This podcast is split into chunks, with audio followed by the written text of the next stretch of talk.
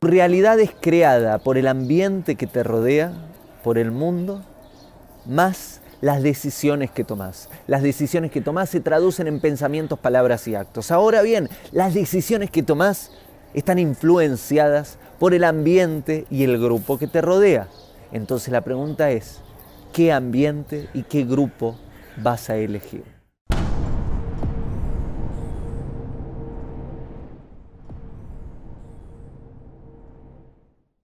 Hago esta rápida pausa comercial para agradecerte por oír mi podcast y pedirte que si te gusta lo recomiendes.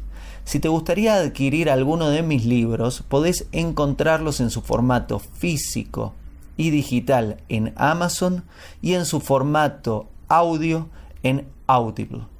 Gracias y que continúes disfrutando del contenido que tengo para vos.